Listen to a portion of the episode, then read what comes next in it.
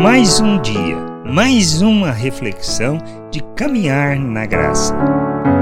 Bem-vindos a mais esta reflexão. Nós precisamos revelar o compromisso e o alinhamento com a vontade do Pai, de maneira que a gente viva neste mundo não como nós pensamos ou que possamos achar, mas segundo aquilo que seja a vontade do Pai. Nós precisamos entender que não, não somos chamados para sermos religiosos.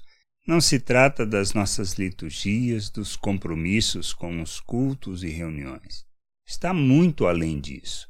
Precisamos fazer estas coisas, precisamos nos reunir, precisamos estar juntos, precisamos nos alegrar juntos, estudarmos juntos, mas tudo isso faz parte de um processo muito maior alinhados com a vontade de Deus, alinhados com o que Cristo revelou, para que a gente viva neste mundo como é da vontade do Pai.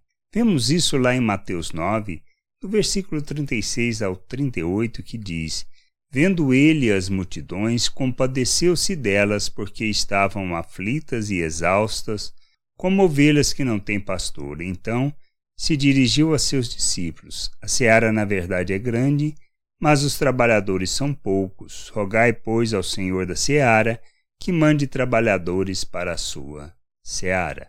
Jesus se compadeceu das multidões. E nós nos compadecemos? Nós revelamos esse alinhamento e compromisso com essa vontade do Pai?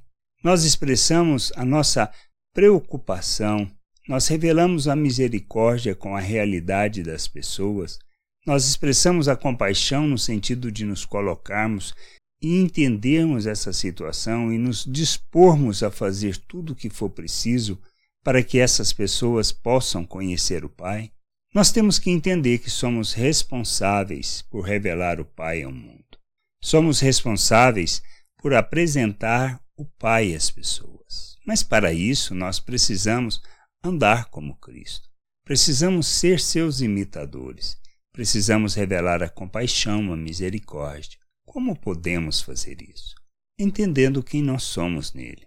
Entendemos que nós somos um novo ser, uma nova criatura, que fomos feito à imagem de Cristo, que recebemos da mente de Cristo, que morremos com ele naquela cruz e ressuscitamos para vivermos uma vida alinhada à vontade do Pai, expressando as suas virtudes que nós temos que fazer é a jornada de amadurecimento, pois à medida que nós vamos crescendo em amadurecimento, em amadurecimento, nós deixamos de pensar segundo a maneira deste mundo e pensamos como Cristo. Deixamos de olhar os nossos interesses e a nossa vontade somente e olhamos também aquilo que o mundo precisa.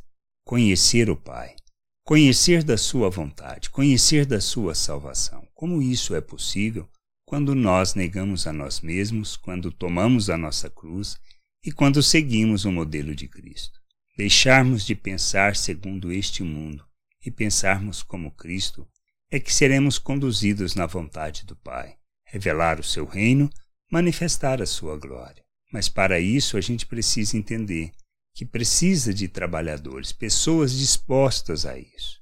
Mas antes de pensarmos em pedir que Deus envie outras pessoas, nós precisamos nos expor e nos posicionar como Isaías e dizer: Eis-me aqui, Senhor, envia-me a mim, para que, capacitados, possamos cumprir de forma plena essa vontade. A questão não é que Deus envie outros, mas que eu tenha consciência ao orar e pedir que eu seja enviados aonde eu estou, dentro da realidade em que estou, de maneira que eu amadurecendo revele o Pai. O importante é eu entender isso. Eu preciso apresentar o meu Deus às pessoas. Não uma entidade divina que satisfaz e atende os meus desejos pelo serviço que eu presto, pois não é isso que somos chamados para fazer. Somos chamados para revelarmos o nosso Deus ao mundo, manifestando compaixão, manifestando a misericórdia e a graça de nosso Deus. É isto que nos conduz à maturidade. É isso que nos conduz ao revelar de nosso Deus ao mundo. E a gente precisa entender isso. Crescer, amadurecer é esta jornada, para que andemos neste mundo como Cristo, revelando o Pai e manifestando a sua justiça. Que a gente entenda isso e que busque o conhecimento do Senhor. Graça e paz sobre a tua vida. Amém. Você acabou de ouvir uma reflexão de caminhar na graça. Se você gostou, curta, compartilhe, leve esta mensagem a outras pessoas, para que elas também possam compreender e entender a vontade de Deus. E leia as Escrituras, pois ela é a base, o fundamento para você julgar tudo o que você tem lido e aprendido acerca da vontade de Deus.